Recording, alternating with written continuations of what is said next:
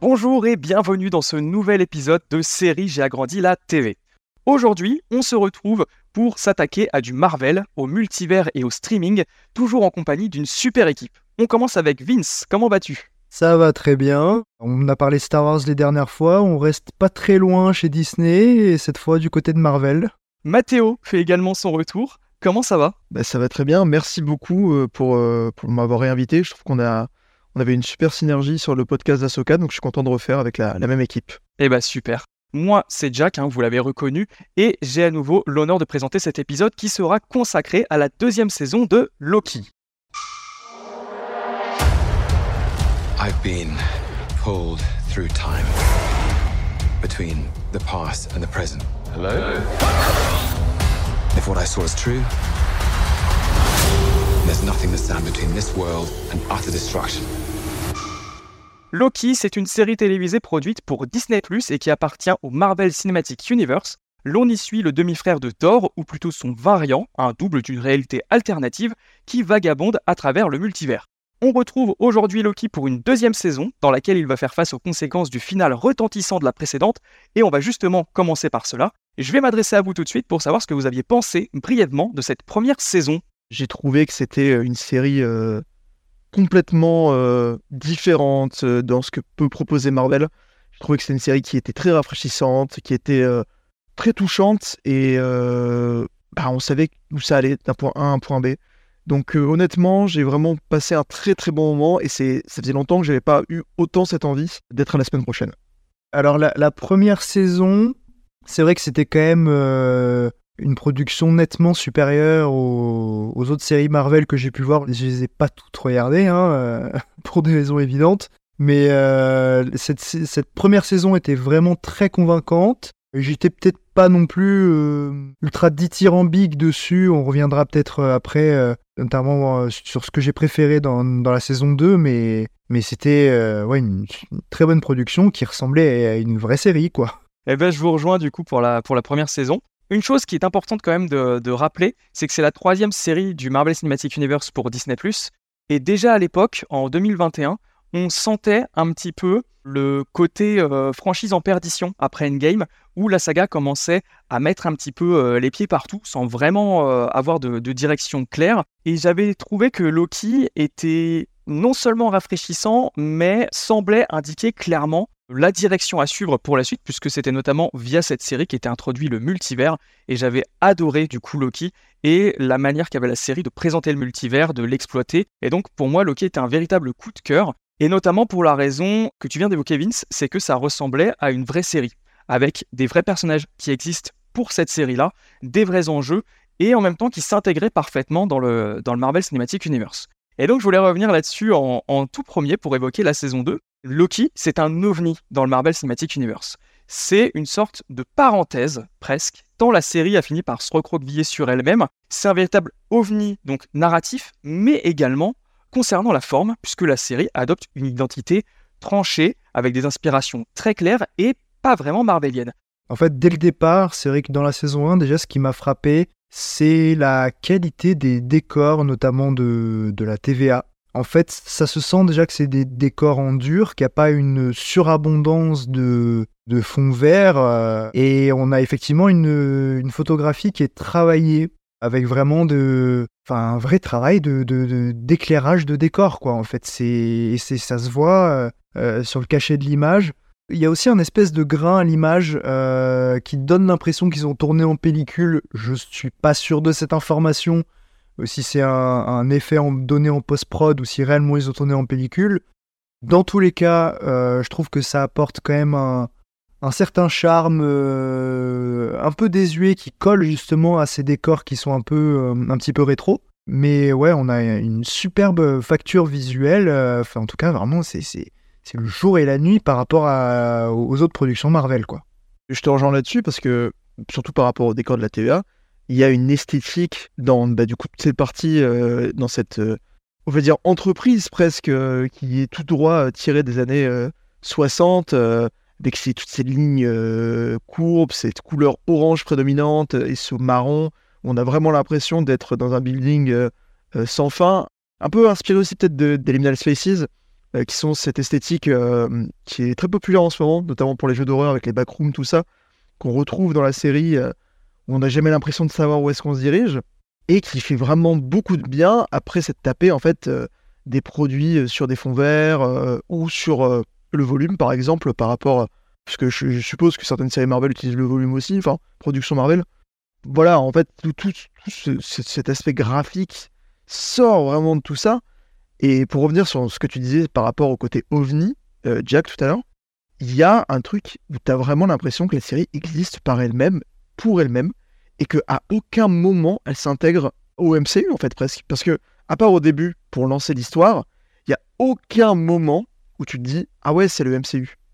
Genre, vraiment aucun moment. Bah, rien que l'image, du coup, permet tout de suite cette euh, ostracisation de la série, et je dis ça positivement, puisqu'il y a eu une sorte de ligne éditoriale, une charte graphique en fait imposée par Kevin Feige sur les films du Marvel Cinematic Universe pour qu'il y ait une cohérence visuelle globale. Le truc, c'est que ça a complètement aplati l'image au fil des opus pour qu'ils se ressemblent tous, et au final, on se retrouve avec une série qui débarque, où en effet, comme l'a dit on a une photographie qui est vachement travaillée, qui est assez lumineuse, qui est granulée, et rien que ça, rien que ce simple détail, ça diffère de tout ce qu'on a eu précédemment. Donc rien que par l'image, rien que par l'œil du coup, la série se distingue de tout ce qui s'est fait avant. Rien que ça, c'est agréable. Mais en effet, comme tu, viens de le dire du coup, la série, par son côté euh, narratif, par l'histoire, va également complètement embrasser eh bien, ce qu'elle raconte, c'est-à-dire traiter une branche parallèle du coup de la saga euh, commune, si je puis dire, en traitant justement le variant. Le variant, c'est donc, pour le, rappeler brièvement, c'est euh, un double d'une réalité alternative. C'est un espèce de jumeau lointain, un autre soi. Et donc, Loki va s'intéresser à cette branche parallèle, et c'est intéressant de voir à quel point la série, surtout pour la saison 2 d'ailleurs, a tenu à incarner, comme son personnage en fait, une sorte d'irrégularité dans un grand système, comme si on avait une autre possibilité à côté. J'ai trouvé ça tout à fait passionnant, surtout sur cette, euh, deuxième saison, mais on y reviendra. Pour revenir un petit peu plus sur le global de Loki, je le disais, c'est un croisement d'inspiration euh, et pas du tout marvelienne, donc il y a certes des références, évidemment, au fait que Loki c'est le frère de Thor, mais ça fait bizarrement beaucoup plus référence à des choses comme Rick et Morty, ce qui est expliqué euh, d'ailleurs parce qu'il y a un scénariste en commun entre les deux séries. Mais donc Rick et Morty évidemment pour le délire de science-fiction avec euh, des doubles, des réalités euh, parallèles, etc. Et également sur cette deuxième saison, notamment, on a des dynamiques de groupe qui font penser par exemple à Men in Black, à Starsky Hutch, ce genre de choses, ce genre de, de buddy movie. Donc voilà, Loki se distingue énormément. Je voulais placer rapidement un petit parallèle amusant dans la grande maison Disney, puisque il y a une autre série également qui semble un petit peu euh, se, jouer, euh, se jouer en parallèle. Moi, Loki, ça me fait penser évidemment à Andorre. Je sais pas ce que vous en pensez dans l'approche des deux séries et surtout dans la manière dans laquelle elles, elles s'intègrent dans la saga et en même temps elles font leur truc de leur côté. Comme disait Vince tout à l'heure, il y a un truc qui est euh, identique à, à, à Loki, en fait. C'est le fait que les décors sont en dur. Et ça, c'est un truc qui, dans Andorre, rend très tangible l'univers. Et pour moi, oui, forcément, il y a un lien. Alors, je dirais pas non plus que c'est aussi fort que dans Andorre, parce que dans Andorre, il y a tout un message politique. euh, Il y a énormément de. Enfin, c'est une série en même temps de 12 épisodes, donc il y a plus le temps de développer ces personnages. Et même au niveau de ses, enfin, ses enjeux, tout ce que ça veut raconter. Mais je trouve aussi que c'est, voilà, tout comme Andorre, un énorme ovni qui se suffit à lui-même, qui est d'une qualité euh, largement supérieure et qui juste fait dire euh, je regarde pas du tout euh, le même truc qu'habituellement. J'ai un peu le même sentiment, mais enfin, ça rejoint plus généralement le fait que c'est ça ressemble pas des, des produits formatés, euh, que c'est des, des, des productions vraiment faites comme de vraies séries, enfin en tout cas dans le comme c'est supposé être, euh, être produit quoi, et, et qu'elles sont pas là pour faire du fan service quoi. C'est oui, ça va peut-être faire euh, apporter des choses à l'univers global, hein, elles sont aussi là pour ça mais elles sont là aussi pour raconter une histoire qui se tient de A à Z euh, sans que ce soit connecté, enfin sans que ça dépende d'autres productions pour, pour, pour compléter cette histoire en fait. C'est sans ce sens-là que je trouve qu'elles sont assez similaires. Et c'est quand même dingue de se dire que la principale qualité de ces deux séries, donc que je rapproche par leur, euh, production un petit peu à part, c'est qu'en fait, c'est deux séries qui sont produites comme des vraies séries, avec de vrais auteurs à qui on fait confiance et qui font leur petite bricole de leur côté, et en même temps, ça doit forcément s'intégrer à un tout, mais qui pensent les choses comme une vraie série. Le, constat est quand même assez terrible, quand même, de se dire que waouh, c'est génial parce que c'est une vraie série. Et c'est peut-être d'ailleurs la seule série euh, Marvel, peut-être en dehors de WandaVision, qui fait vraiment aspect série et pas juste film découpé en, épisodes. Et je me rappelle que j'avais vu un gars sur Reddit il y a quelques jours qui avait fait un, un essai de prendre un film culte et classique de Marvel et de le découper en six épisodes avec les logos et tout. Et ça marche bizarrement bien parce qu'en fait, c'est c'est ça, les séries Disney, les trois quarts du temps, c'est des gros films découpés en 6-8 épisodes. Et, euh, et là, on ressent pas du tout ça en fait. On sent qu'il y a bah, des histoires qui se suivent elles-mêmes par épisode, un début, une fin, euh, enfin une vraie série quoi.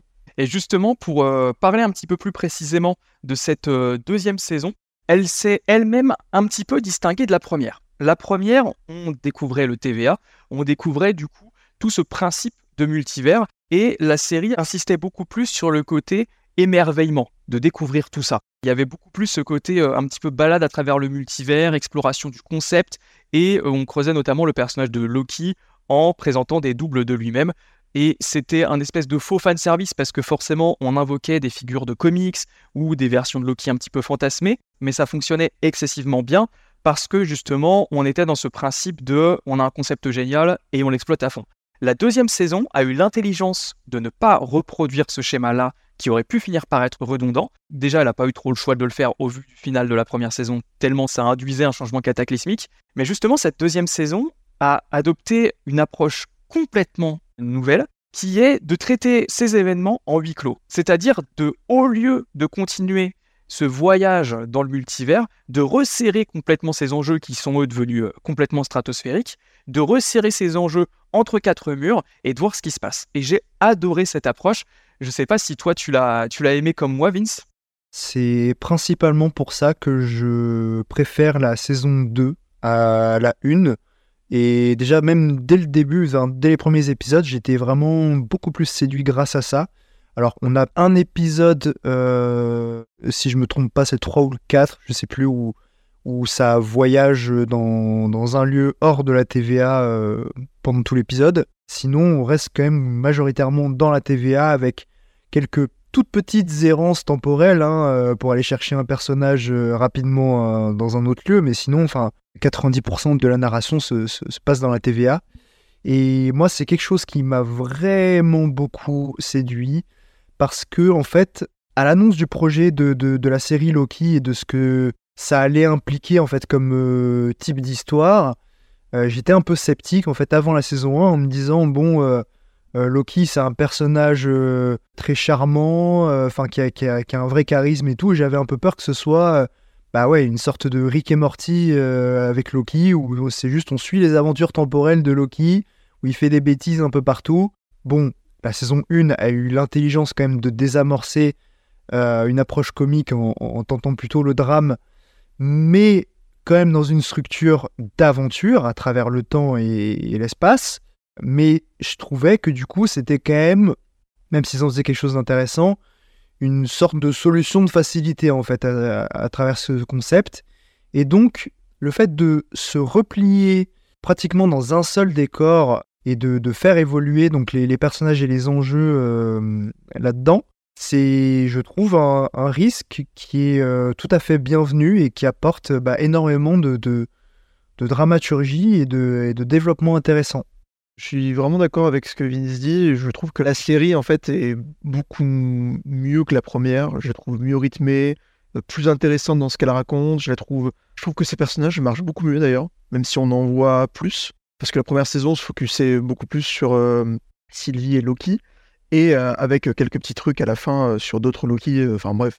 Là, on a une saison avec plein de personnages récurrents, une vraie équipe hein, qui se construit sur la fin et toujours en fait un aspect de menace en fait du début à la fin, surtout sur la fin.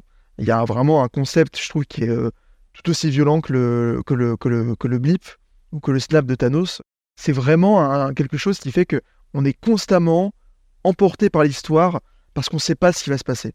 Et c'est la plus grosse force, je trouve, de la série, c'est qu'elle arrive à avoir un, aspect dramatique complètement dingue. On a vraiment l'impression d'avoir une course contre la montre, en fait. Et c'est génial. Comme concept, c'est vraiment génial. C'est super bien fait. Donc oui, la saison 2 m'a vraiment beaucoup plus plu. Et je trouve que c'est super. Et le traitement de la dramaturgie est complètement différent par rapport à la première, qui donc, comme je le disais, avait beaucoup plus ce côté aventure de science-fiction. On découvrait, redécouvrait plutôt, le personnage de Loki à travers de nouvelles facettes qui prenaient complètement corps. Et donc, la série fonctionnait sur le système de presque d'une enquête, en fait, où on devait retrouver un de ces variants et euh, démêler un petit peu ce qui se passait et les conséquences que les actions de ce variant pouvaient avoir. Là, c'est complètement l'inverse, c'est-à-dire que tout se passe en une unité de lieu. C'est vraiment assez remarquable et anti-marvelien du coup de, procéder ainsi parce qu'habituellement Marvel nous habitue à empiler des enjeux sur des enjeux sur des enjeux qui font que bah, les phases de film se gonflent et puis on arrive à Thanos et puis plus tard peut-être à Kang. Et là du coup c'est complètement l'inverse. Là, ils ont dit non, en fait, il n'y a plus de sortie à l'extérieur, on va arrêter de, se marrer euh, sur d'autres planètes ou dans d'autres euh, espaces, et on va tout jouer dans les bureaux de la TVA. Et j'ai trouvé que c'était audacieux et que c'était complètement raccord avec la situation des personnages. Encore une fois, il y a quelque chose d'assez méta entre la manière dont est racontée l'histoire et ce que vivent les personnages, parce qu'en fait, les personnages dans cette saison, ils sont complètement écrasés par l'apocalypse qui menace en fait. Ils sont complètement compressés par les enjeux qui sont mais stratosphériques parce que là on parle plus seulement de sauver euh, quelques habitants sur Terre. Et j'ai adoré cette approche de faire correspondre justement voilà la narration et la situation des personnages, de se dire que cette saison, ces six épisodes, on va les vivre intensément avec ces personnages écrasés par ce spectacle euh, apocalyptique. Vous l'avez dit, il y a plus de personnages. Est-ce que c'est quelque chose que vous avez aimé, peut-être même préféré par rapport à la première saison? Le fait que cette fois-ci, il y ait moins de Loki et plus de nouveaux visages? Quand c'est aussi bien traité, oui. Euh, j'aurais très bien pu euh, trouver ça dérangeant si ça avait été moins bien traité. Mais là, tous les personnages sont attachants. J'avais notamment peur avec le personnage de Kei Kwan, par exemple, de vraiment pas aimer son personnage parce que j'ai eu peur qu'il fasse comme dans Everything Everywhere All At Once, et là, je trouve qu'ils en ont tellement réussi à le rendre sympathique, à, vraiment faire quelque chose de concret avec, et à bien le développer que oui, j'étais, j'étais, j'ai vraiment adoré tous les personnages, euh, de, même les personnages les plus secondaires, même le type euh, qui vient réparer une machine pendant un épisode, qu'on voit un épisode ou deux, euh, je, le trouve super attachant. J'ai, largement préféré qu'on se retire de Loki, dès Loki, pour pouvoir se concentrer sur l'équipe qui veut sauver le multivers et euh, par contre, du coup, on pourra dire que ça fait un petit peu euh, régresser le personnage de Sylvie, euh, qui est, reste beaucoup en retrait cette saison. Dans la saison 1, on voit qu'il y avait une grosse importance, il y avait même une romance qui se développait. Et là, la saison 2, c'est presque comme si tout ça n'avait jamais existé, et que c'était juste un... C'est presque un peu l'antagoniste hein, pendant, pendant une grosse période, de pendant un gros moment pendant la série, jusqu'à ce qu'on découvre vraiment le gros souci. Mais du coup, non, franchement c'est pour moi peut-être la plus grosse force de la série, ces, personnages secondaires qui sont super bien développés. Je suis assez séduit par euh, toute cette équipe. Enfin, ils prennent tous de l'épaisseur, en fait, même les, plus secondaires, hein, euh, que ce soit B15 ou. Euh, ah, j'ai oublié le nom de l'autre type qui bosse à la TVA. Casey, ouais, voilà, justement, c'est de lui que je parlais. c'est justement de Casey quand je parlais du mec qui apparaît 5 secondes. il est pas, c'est pas le plus présent, mais c'est vraiment un des plus attachants, quoi. Ouais, ouais, je suis complètement d'accord. Euh, Mobius, il prend de l'épaisseur. Bah, Loki aussi, évidemment. Le personnage de um, Obi, donc euh, Ouroboros, pareil, j'avais de sérieux doutes quant, au casting de Kehui Kwan, qui a connu un peu une résurgence dans sa carrière depuis euh, Everything Everywhere All At Once. Et j'avais un peu peur, tu sais, que ce soit le popular casting, genre en mode ils l'ont pris parce que le mec il est un peu à la mode et que ce soit pas très intéressant. Et en fait, son rôle est très intéressant et il le joue vraiment bien, sans faire des caisses et tout. J'ai été assez séduit par ça. Et c'est vrai que Sylvie est un peu plus en retrait, et donc peut-être la moins développée euh, par rapport à d'autres, quoi. Mais en fait, je trouve ça assez logique parce que à la fin de la saison 1, son personnage arrivait en quelque sorte en bout de course, c'est-à-dire qu'elle avait atteint son, but, son but de vie. On l'en extire au, au, début de cette saison 2. Et en fait, c'est surtout Loki qui doit hum, accepter bah, de pas euh, pouvoir faire ce qu'il veut avec elle et qu'il doit la laisser vivre tout simplement. elle doit également l'aider à accepter ça, mais enfin, c'est vrai que c'est pas. Sa psychologie était déjà plus ou moins arrêtée, on va dire, euh, à la fin de la saison 1. Oui, c'est vrai que son arc se terminait en fait euh, dans un sens, parce qu'on avait vraiment son début et sa fin, elle a, sa revanche, donc voilà, ça s'arrête là. Et c'est vrai que du coup, relancer une nouvelle storyline avec elle aurait été un peu compliqué.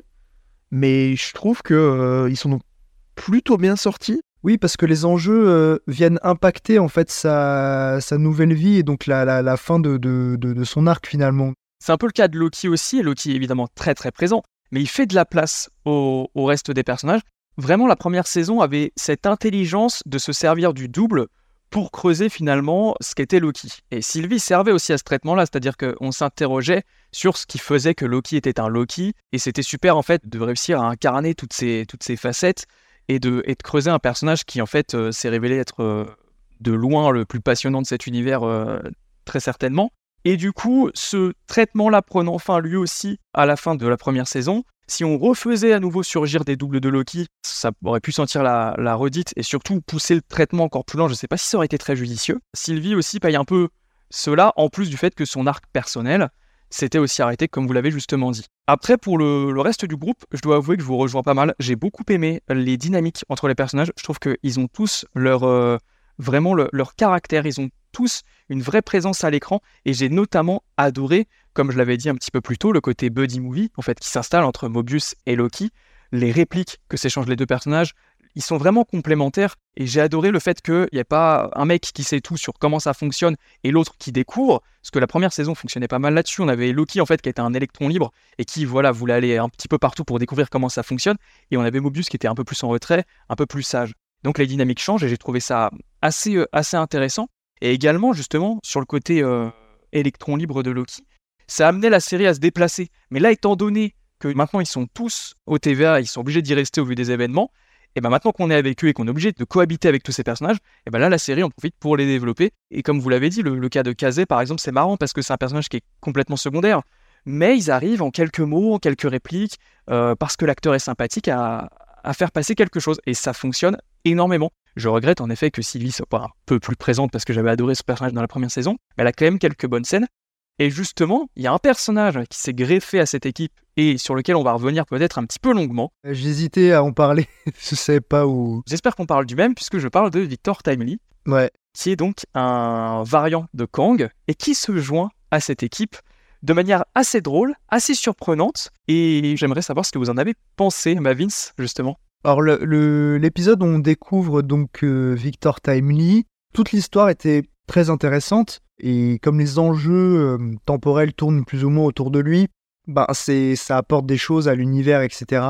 Mais j'étais un petit peu, euh, j'étais moyennement convaincu surtout par l'interprétation de Jonathan Majors que je trouvais un petit peu trop un petit peu trop cabotine. Enfin, je, sentais qu'il se forçait un peu beaucoup à, à faire ces, tics de langage de, de Victor Timely, ses expressions, etc. un peu, un peu loufoques. Ça s'atténue dans les épisodes euh, suivants, donc ça va. Mais en tout cas, personnage très intéressant. C'est vraiment euh, plaisant de voir euh, d'autres versions de Kang parce que c'est vrai que Kang nous avait été introduit donc dans le final de la saison 1 de Loki comme un être euh, omniscient euh, qui surplombait tout, euh, tout le multivers.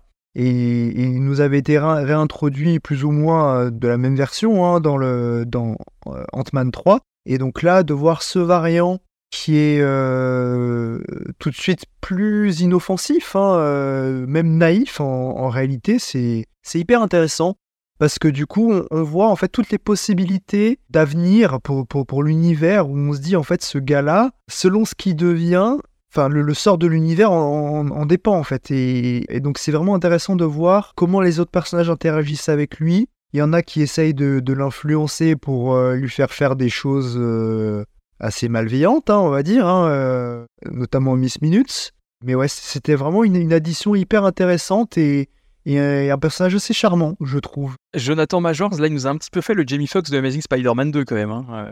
Ouais, sur le premier épisode, quand il apparaît, c'est chaud, hein. franchement. Euh... En fait, pour revenir là-dessus, j'ai vu un post euh, sur Reddit l'autre jour, j'ai trouvé ça assez pertinent pour expliquer en fait cet aspect euh, du, du, bégaiement en fait du personnage. Ça vient par rapport à une des scènes à la fin où euh, Iwo Remains du coup parle à Loki et il lui dit en fait euh, ah, du coup, euh, tu as pu rencontrer euh, Victor Timely. Il le dit en, bé en, bégayant. Et, il dit Ah, donc tu savais? Et en fait, tu comprends qu'en fait, c'est pas seulement un mec super fort. C'est qu'en fait, le mec a vraiment, un, tout planifié. Et deux, il est omniscient, en fait, ce gars. Et on te l'explique sans te le dire. On dit pas Ah, tu es omniscient, tu as vu tout ce qui se passait. En fait, le personnage, en, faisant ce, bégaiement, il arrive à te faire comprendre que il est au courant depuis le début qu'il existe et que c'est vraiment juste une lutte contre le destin.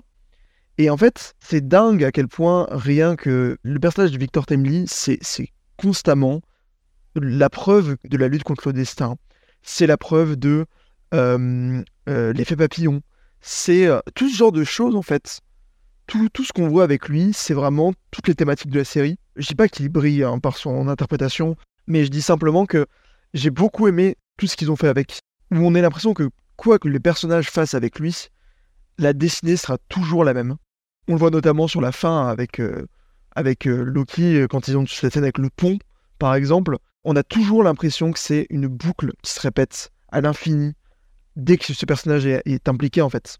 Tu as beau le faire influencer par euh, Rabona, tu as beau le faire influencer par Miss Minute, à la fin, il se retrouvera à cet endroit-là, à cet instant précis, à ce... Enfin bref, c'est vraiment une lutte contre le destin, ce personnage. Et j'ai trouvé ça super, super fort, en fait, comme truc. Parce que c'est vraiment, dans les voyages dans le temps, on peut en parler des, luttes contre le destin. Mais je trouve que là, c'était vraiment très très bien amené. Et les boucles temporelles font que forcément, euh, ça aide beaucoup. J'ai eu un petit peu peur euh, au début de la série quand ils ont commencé à essayer de faire des boucles temporelles parce que c'est toujours un truc assez casse-gueule. Et en fait, j'avais oublié à quel point les scénaristes de Loki étaient, étaient doués parce que je me suis fait surprendre plusieurs fois euh, par euh, la manière dont ils rebouclaient la boucle. Et ce que tu viens de dire à propos de Victor Timely est, est tout à fait juste. En fait, ils concentrent vraiment les thématiques centrales, fondamentales de cette, de cette deuxième saison où les personnages semblent vraiment défier le destin semble défier euh, la, fatalité. C'est un truc dont on se rend pas forcément compte en fait tout de suite, malgré les boucles temporelles, parce que on voit simplement quelque chose à l'écran, comme les personnages eux à travers leur vitre. On voit une espèce d'explosion en fait. On se dit bon bah c'est un- une explosion, c'est du feu, c'est dangereux. Mais en fait tout ce que ça représente, ça se dévoile petit à petit. En fait ce dont Loki se rend compte dans le dernier épisode, c'est justement de cette lutte en fait, qui lutte constamment contre le destin. Et j'ai trouvé ça tout à fait euh, tout à fait brillant cette découverte progressive des enjeux, elle fonctionne tellement bien, et notamment dans le quatrième épisode, le final du quatrième épisode, qui m'a mis des frissons comme peu euh, de, séries, euh, je dis ça de manière globale, hein, comme peu de séries, surtout en provenance du MCU. J'ai adoré comment la série a embrassé le drame des personnages sans aucune once de cynisme, parce qu'il y a un petit peu d'humour, mais c'est jamais pour dédramatiser l'action, c'est jamais pour contrebalancer le danger qui menace les personnages c'est un tel drame, c'est une telle tragédie. J'ai trouvé ça complètement, euh, complètement bouleversant ce dernier épisode, enfin ce, ce quatrième épisode. Et justement, le dernier épisode qui se concentre exclusivement au combat de Loki contre la fatalité. J'ai adoré ce dernier épisode, cette dernière heure, cet écran titre là qui nous dit qu'il s'est passé des centaines d'années. Mon Dieu, quoi, mon Dieu. Ça faisait très Doctor Who, euh, ce truc-là, parce que dans Doctor Who, il y a un, truc similaire qui se passe, où il y a un personnage en fait qui euh, reste euh, à la protection d'un objet pendant des centaines d'années, des milliers d'années, même d'ailleurs, hein, ça, se passe, euh, c'était quasiment 2000 ans d'attente, quoi. Et, et c'est fort de se dire à quel point c'est traité presque comme une vanne, mais en fait, quand tu, plus tu réfléchis, plus c'est tragique. Et en fait, c'est un peu ce que j'ai avec le final de Loki, c'est que plus je réfléchis, et plus je trouve ça tragique. C'est atroce, quoi. La saison 1, quand elle s'est terminée, le seul, la seule réaction que j'ai eue, j'étais en mode Waouh, ça y est, le MCU, le multivers, ça va exploser, ça va être trop bien. Mais au final, non, parce que du coup, euh, j'ai toujours eu cet espoir que Loki se rattache à quelque chose, euh, No Way Home, tout ce que vous voulez, et au final, rien du tout. Bah, le problème, c'est qu'ils ont des meilleurs scénaristes dans Loki que dans leurs films, donc euh, Oui, voilà, c'est ça. Donc forcément. euh, Mais là, par contre, ce final de saison 2, j'ai vraiment cette impression de me dire voilà, j'ai terminé une série. Je suis triste comme quand je termine une bonne série. Juste, la fin est tellement horrible que ça me, ça me brise le cœur, quoi. C'est horrible, quoi. Vraiment horrible. Mais justement, par rapport à ce que tu disais sur, euh, sur le traitement du multivers, c'est vraiment marrant comment la saison 2 a réagi parce que la première saison pose les bases du multivers en nous disant clairement, il existe des branches parallèles, ça va se passer comme ça, introduction de Kang et tutti quanti.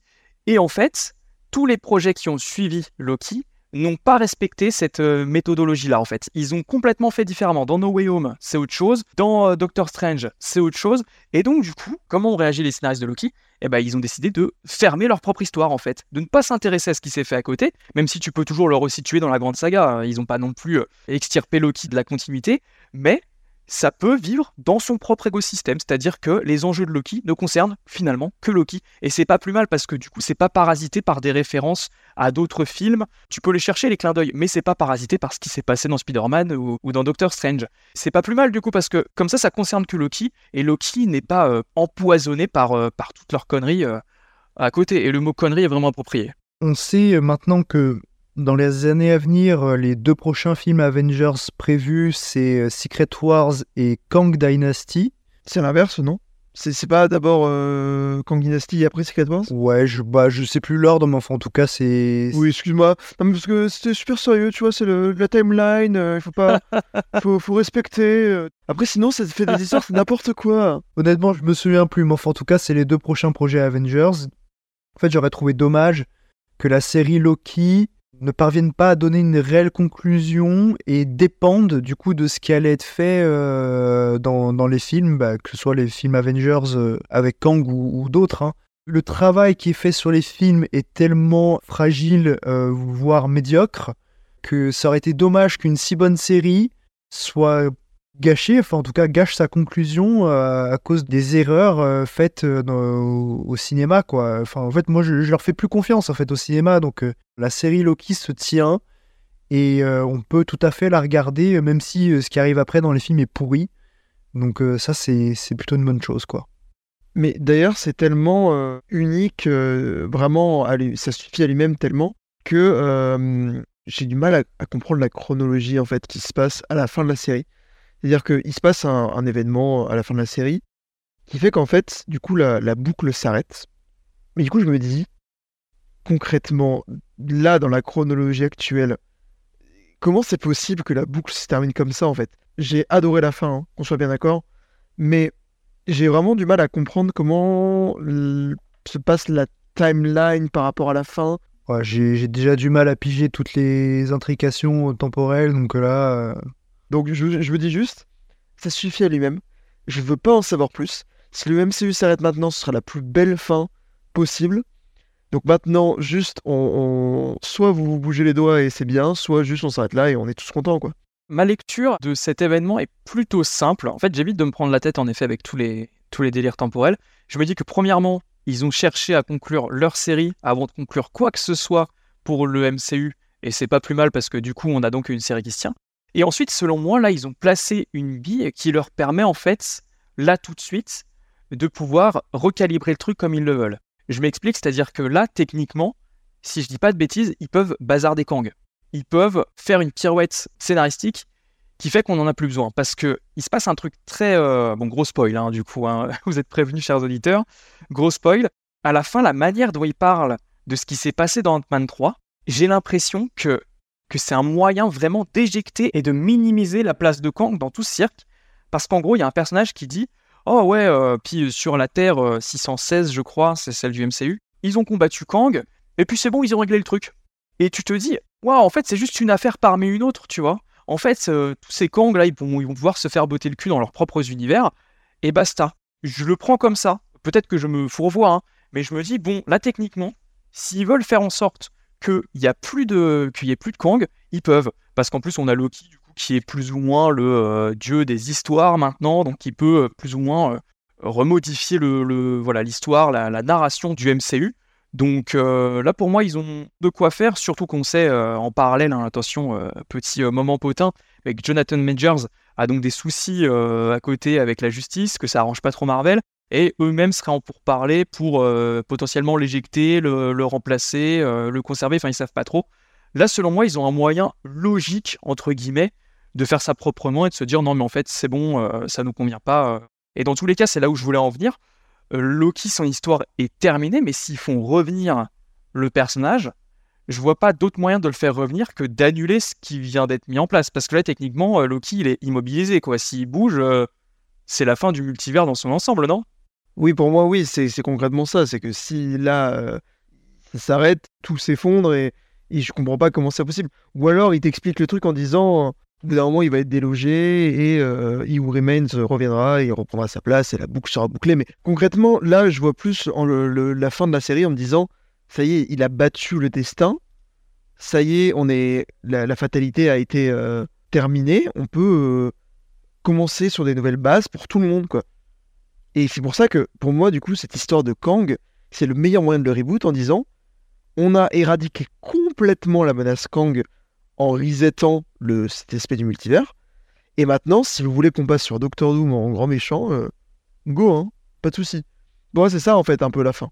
C'est-à-dire que en fonction de l'interprétation qu'ils vont en faire, ils peuvent très bien se débarrasser de Majors en se disant euh, oh t'es un peu problématique mec, euh, dégage quoi. Après, Majors, en fait, euh, déjà, euh, rien que par son personnage, ils auraient toujours pu trouver une carabistouille en disant euh, Ah ben voilà, maintenant ces variants ressemblent à ça, et, et bim, c'est un autre acteur, tu vois. Ouais, mais tu peux pas trop après la fin d'Ant-Man 3 où on se rend compte que tout le monde a la même gueule quoi. C'est je pense qu'il y a pire quand même comme, euh, comme truc. C'est- C'est c'est- c'est toujours trouvable. Mais là, c'est vrai qu'il y a une espèce de, ouais, de, de fin de chapitre pour Kang où euh, finalement son plan échoue, à moins que ça fasse partie de son plan, hein, je, je sais pas. Ouais, ils ont aussi cette cartouche-là. hein. mais où en quelque sorte son plan échoue et il va devoir euh, ben, euh, trouver autre chose.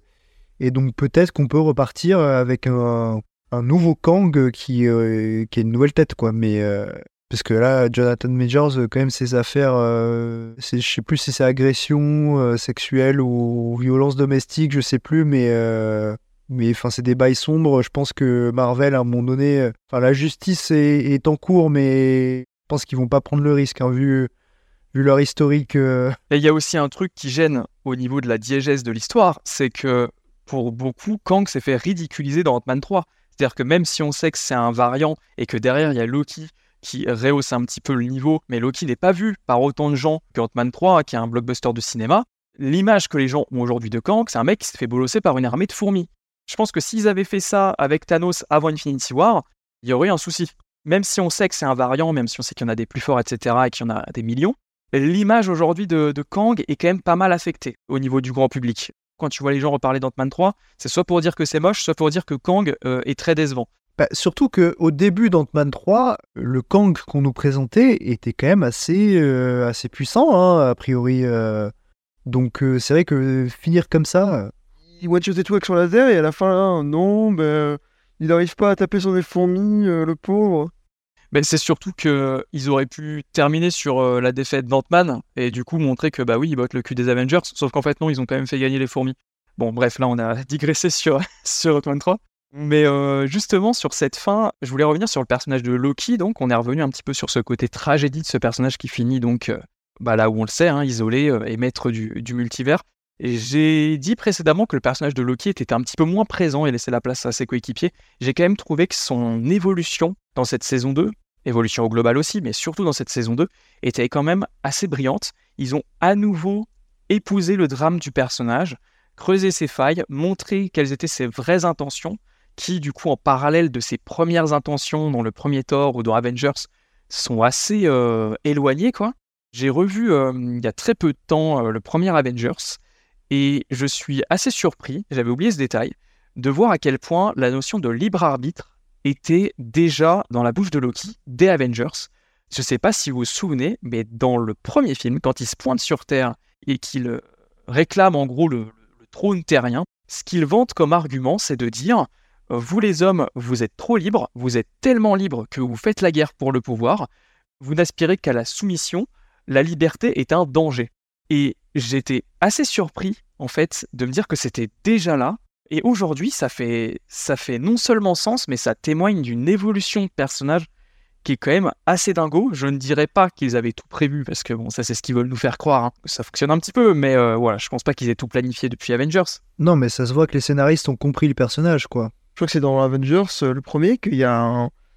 C'est Steve Rogers qui dit un, un truc à Loki en mode euh, J'ai pas ton temps, ou un truc comme ça. Enfin, il y a une réplique sur le, sur le temps euh, qui fait que du coup, tu peux trouver un lien avec Loki. euh. Exactement, il y a des thématiques qui ont toujours tourné autour de Loki, en fait, qui semblaient plus secondaires, en fait, que son, son envie de pouvoir. mais dont les scénaristes se sont emparés pour créer ce nouveau, ce nouveau Loki qui me passionne. J'adore son écriture et j'adore Tom Hiddleston. Enfin, vraiment, je le redis là. Mais j'ai adoré euh, sa performance dans, dans Loki au global. Je sais pas ce que vous en avez pensé plus précisément de cet acteur, mais je le trouve fabuleux dans Loki. Enfin, c'est clairement de ses meilleurs rôles et c'est peut-être pour moi la meilleure performance de tout le Marvel Cinematic Universe.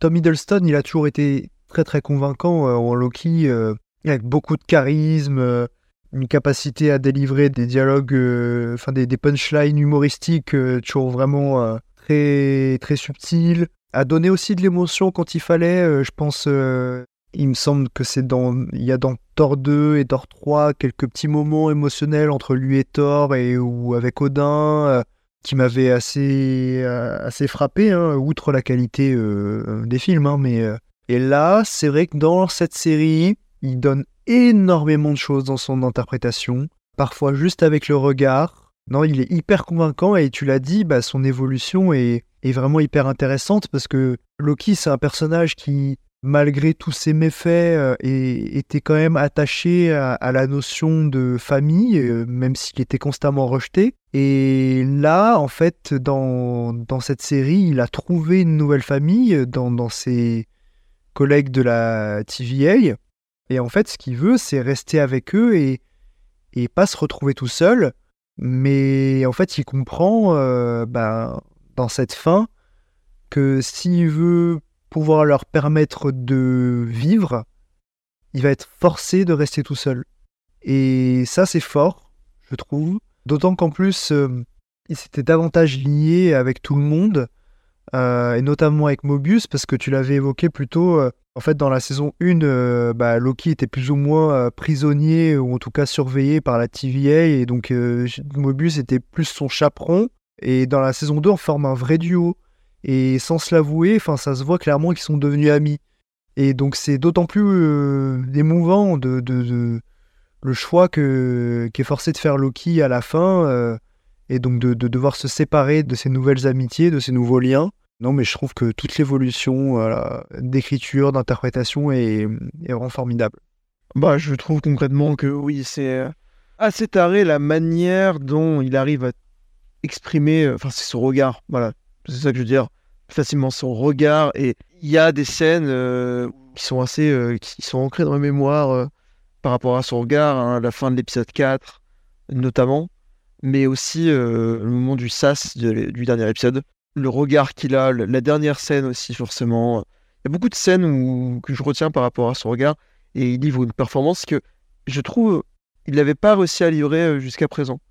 On sent que c'est vraiment le pinacle de son personnage avec Loki. C'est le moment où voilà, il, sait comment jouer, il sait comment le faire, mais il se surpasse quand même. Il met tout en fait. Je ressentais le fait qu'il avait vieilli dans cette saison, plus que dans les autres. C'était un point qui m'avait. Voilà, là j'ai fait Ah putain, c'est vrai qu'il a pris un coup de vieux. Mais ça l'a tellement rendu différent.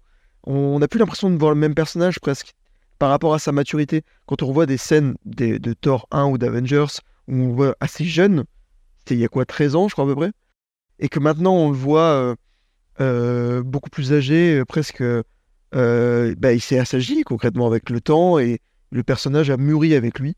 Tout montre, physiquement parlant, et dans son jeu, qu'il a grandi et que sa tragédie est d'autant plus grande en fait. Sincèrement, je trouve que c'est l'acteur le plus touchant de la série. Et que, comme tu disais, il livre une des meilleures performances du MCU, si ce n'est la meilleure performance du MCU. Le cast est vraiment parfait, quoi. J'aurais jamais pu rêver mieux pour, pour ce personnage. Et ce que tu dis sur l'évolution physique, c'est très très vrai? Dans les premiers films, il était euh, non seulement jeune, mais il était aussi maquillé. Et dans cette série, et surtout dans la saison 2, ils l'ont laissé, j'ai l'impression, le plus au naturel possible, puisque du coup ses expressions sont plus marquées parce que du coup il est plus ridé. Et même pour ses cheveux, avant il était toujours sous perruque. Maintenant, il laisse ses vrais cheveux euh, avec sa ligne euh, du coup qui, qui est un petit peu reculée, hein, voilà. Ça témoigne du coup de son évolution, de son vécu et, surtout de, du voyage qu'a fait Tom Hiddleston avec ce personnage. Et tu parlais du regard, euh, le fait que tu l'aies autant retenu, ça ne m'étonne pas. Il y a tellement de regards caméra dans cette série. Il y en avait dans la, dans la première saison, dans la saison 2, ils se sont lâchés.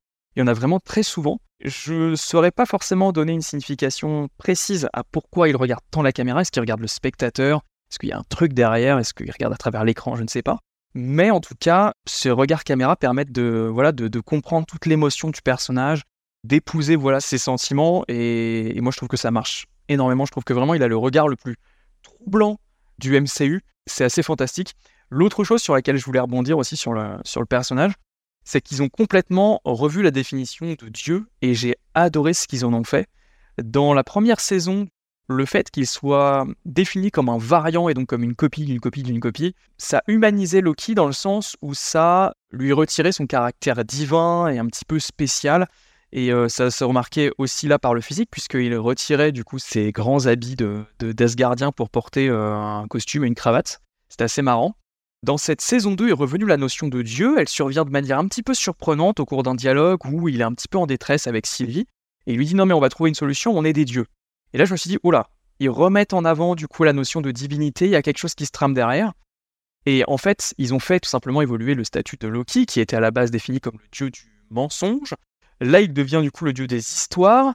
Et les intentions sont plus du tout les mêmes. À la base, Loki, il voulait gouverner, il voulait être le, le roi du monde, le roi de l'univers. Et là, au final, il se sacrifie pour les autres. C'est quelque chose que j'ai adoré, la manière dont ils ont détourné ce que doit être un dieu. Le fait de prendre un dieu qui était profondément malveillant, déjà dans la légende nordique, mais surtout dans ce, dans ce Marvel Cinematic Universe, et de dire qu'au final, on a fait peut-être le personnage le plus bienveillant de la saga.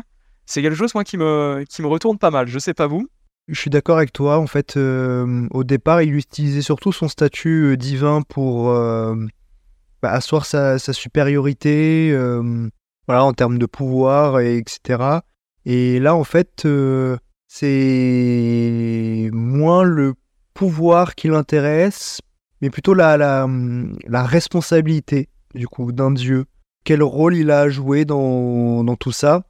Ce qui rejoint sa quête personnelle de, de juste où est ma place, euh, avec euh, quelle personne je dois être, etc. Et ça légitime euh, en fait les, actions de Loki au sein de, de, la TVA, hein, mine de rien, parce que ça, ça joue beaucoup avec euh, bah, des fluctuations temporelles, etc. Donc tu te dis euh, de base, enfin, faut pas que n'importe qui y touche.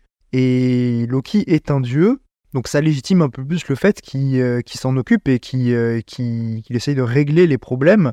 Et effectivement, bah, tu as raison, voilà, ce, ce, ce, ce shift du rôle du dieu qui au départ était juste euh, tout puissant, voulait euh, asservir, gouverner, etc. Et là, maintenant, euh, juste s'occupe de... Enfin, se responsabilise et, essaye de rendre un, équilibre à l'univers, quoi. En fait, le côté divin dans Marvel a toujours été un peu euh, mi-figue, mi-raisin. C'est-à-dire qu'il y a des moments où on, le traite plutôt bien. Je pense, bah, avec tout ce qui se passe par rapport à Thor 1, justement, on iconise vraiment Asgard, tous ses dieux, sa mythologie. Il y a des moments où juste on- on le traite trop peu. Par exemple, Thor 4 qui aborde le sujet des dieux. Bah, Zeus, tu vois, par exemple, je trouve que encore c'était pas le pire parce que c'est un peu euh, lore accurate par rapport à la mythologie grecque, hein, c'est vraiment un connard euh, qui est pas du tout, enfin qui est vraiment con, Zeus. Hein, faut, faut pas non plus dire que c'est le mec le plus, le grand héros qu'on essaie de nous dire, etc. C'est vraiment un mec qui. Mais là, voilà, c'est juste une vanne, quoi, donc c'est encore pire. Et du coup, en fait, euh, le, le côté divin est remis en avant dans cette série, mais d'une manière bonne, pour la simple bonne raison, que euh, on te dit enfin, euh, ça y est, voilà, on va t'expliquer ce que c'est un dieu, euh, les enjeux que ça a et le côté bienveillant que ça a. Mais ce que j'ai bien aimé surtout, c'est que la saison 1, en fait, c'était qu'est-ce qui définit un Loki? C'est quoi un Loki? Pourquoi est-ce qu'on appelle ce personnage Loki, bien qu'il y ait des variants? Et là, j'ai l'impression que cette saison 2, c'est qu'est-ce qu'un dieu? Et surtout, tout cet aspect de Loki qui fait que de perdre, on va te dire, est-ce qu'il va arriver à casser ce truc-là? Est-ce qu'il va arriver à sortir de sa condition de Loki pour devenir un personnage qui va gagner peut-être au moins une fois? Et la série nous répond, du coup, pas. Le contraire. À la fin, enfin, est-ce qu'il gagne ou est-ce qu'il perd à la fin? C'est la grande question. Pour moi, il perd à la fin. C'est, c'est... Il perd, mais et en même temps pour le, pour le, le bien du monde. Ouais, c'est ça, c'est ambigu. Il gagne une bataille, mais il, il y perd beaucoup, quoi. Il perd énormément. Et c'est ça qui est fort, je trouve, dans, dans, dans cette histoire. C'est que, euh, voilà, c'est. Il, il montre au monde à quel point c'est un dieu bienveillant. Et c'est, top. C'est exactement ça. En fait, il y perd tout. On partait du dieu égoïste par essence au dieu qui sacrifie. Et je trouve que c'est euh, c'est- c'est d'une c'est d'une beauté et c'est si concluant. Ça m'amène justement à peut-être la dernière question de cette émission. Qu'est-ce que vous envisagez pour la suite? Est-ce que déjà vous pensez une saison 3 de Loki? Est-ce que pour vous ça a du sens? Est-ce que vous pensez que tout ça va avoir un impact dans le MCU Lequel? Qu'est-ce que vraiment vous pensez de, de l'avenir après une fin pareille? Waouh. Rien. Voilà, on s'arrête là. non, plus sérieusement, euh, saison 3, pour moi, c'est impensable. Les scénaristes l'ont dit, hein, c'est impensable. Ils ont dit peut-être un, un préquel un peu à la euh, Better Call Saul. Sur la TVA avec Mobius, ouais, peut-être, pourquoi pas, mais. Ouais, je, je vois pas trop de soucis par rapport à ça, ça me dérangerait pas trop. Mais euh, j'aimerais juste qu'on laisse tranquille tout ça et qu'on on parle plus de tout ce qui se passe avec Loki, euh, la TVA, la TVA et tout. C'est dans son jus, comme on dit, j'ai pas envie que ça sorte de ça et ah, même avec les ligues de Deadpool, les ligues de Secret War et tout, je veux pas, je veux pas en savoir plus et laisser les personnages tranquilles là où ils sont, c'est très bien. Franchement, euh, pas de saison 3, s'il vous plaît. Euh, J'ai déjà très peur de ce qu'ils vont faire euh, des bases de, qu'a laissé cette saison 2 dans les films. Donc, s'il vous plaît, voilà, venez pas continuer une histoire qui s'est terminée. Il y a eu des rumeurs hein, sur l'apparition de Mobius, je crois, dans le prochain Deadpool ou, peut-être même dans d'autres films ultérieurs. Euh, alors j'adore Owen Wilson et en particulier dans ce rôle, je le trouve excellent. Je pense que s'il revient dans les films, ça va vraiment pas être la même saveur. hein.